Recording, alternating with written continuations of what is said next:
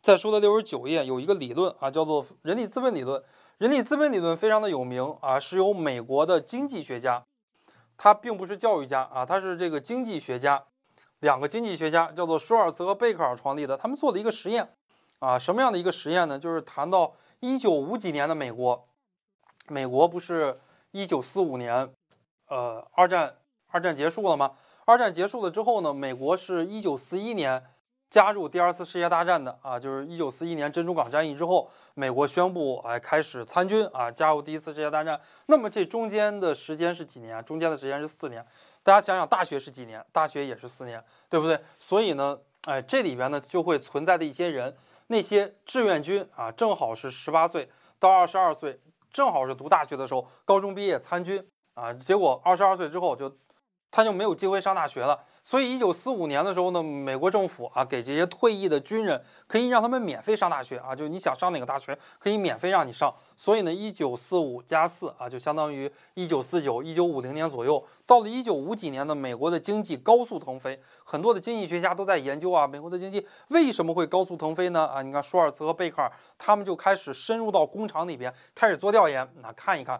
哎，一看这个机器没变呀，这个机器还是以前的老机器啊，对吧？一看这些厂房变没变啊？没变呀。一看这些工人变没变？没变呀。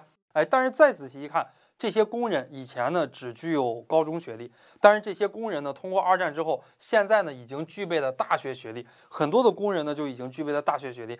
具备大学学历的这些工人呢，哎，他们的生产力水平，啊，包括他们的劳动力素质，自然而然的就得到了提高。所以说呢，美国的经济就达到了高速的腾飞。这就说明一个问题啊，什么样的一个问题呢？教育水平的高低可以直接的促进经济的增长。在整个经济的增长里边，人力投资啊是教育，是这个人力资本理论的一个核心啊。这里边是指人所拥有的知识、技能以及其他类别啊，可以影响从事生产性的工作的能力，它就是资本的形态啊。这里边谈到了人力资本理论的一个核心，就是提高人口质量啊，就是教育投资。教育投资啊，它是人力资本的一个核心啊。我们就认为，本科生啊就是比研究生。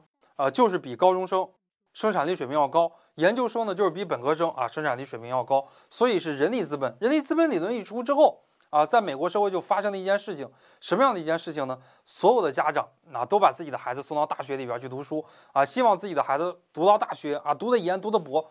你看，美国在走这条路的时候犯的所有的错误，中国无一例外，中国都经历了啊，中国今天就是这个样子的。啊，就是挤破头皮啊，就要上大学。上完大学之后呢，大家一起挤破头皮啊，千军万马过独木桥，要考研。考上研还不行啊，还要读个博，对吧？读了个博还不行，还要读个博士后，还要搞个什么出国访学啊，这些东西，在中国社会现在就是这个样子的啊。所以现在中国的这个文凭贬值特别的严重。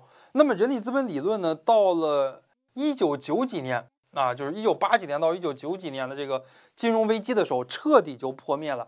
为什么呢？就是随着大批的毕业生啊，他工作的话呢，找不到啊，找不到工作，所以整个人力资本理论呢就开始破灭了。美国读大学是成本是非常高的啊，美国这个普通的家庭读大学成本是很高的。美国普通家庭年收入的中位数应该是在四万美元左右啊，就相当于三十万人民币左右。你想想，中国家庭一般达不到三十万人民币，但是美国的话呢？你想，这个四万美元是整个家庭的收入，可能要养养活六到八个人，包括父母，包括几个孩子啊，包括车房，要养活六到八个人，他收入的中位数可能是在四万块钱左右。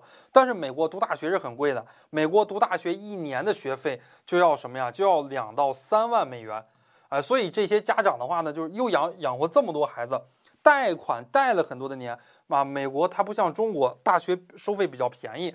中国大学收费才五千块钱一年，二本院校啊。美国的话，很多家长贷款贷了很多的钱供自己孩子读书，结果大学毕业，咔嚓就找不到工作了啊。跟我们今天中国的现象这种很像啊。这个因教致贫，在今天中国社会有一个时髦的词啊，叫做什么呀？就叫做就因教而贫，或者说因教反贫啊，或者说因教致贫。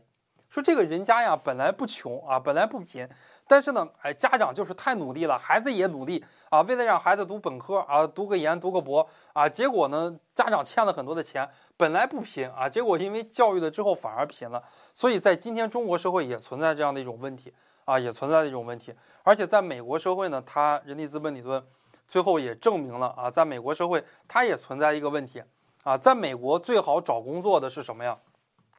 在美国最好找工作的是博士生和本科生，啊，它跟在中国不一样啊，在中国本科生不太好找工作，美国的话很多企业它都是私企，中国的很多企业呢都是国企，啊，国企里边那就无所谓了，无所谓浪费了，一看是个人才，给多少钱没关系，国家出嘛，对吧？但是在美国的话呢，它是私企，美国的话它有要求的，比方说本科生每个月最低工资两千二百美元。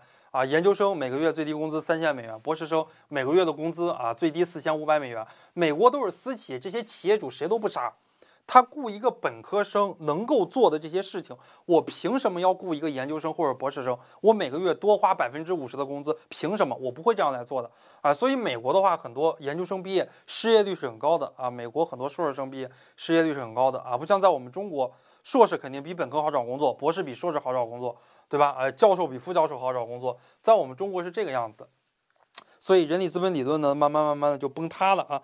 在书的六十九页啊，倒数第二段啊，把倒数第二段都画下来吧。人力资本的核心就是提高人口质量，教育投资是人力资本的主要因素，教育提高人力资本最重要的手段，所以也可以把人力资本视作教育投资啊。把整个这一段都画下来，这是我们讲到的人体资本理论啊，比较有代表性的人物舒尔茨贝克尔。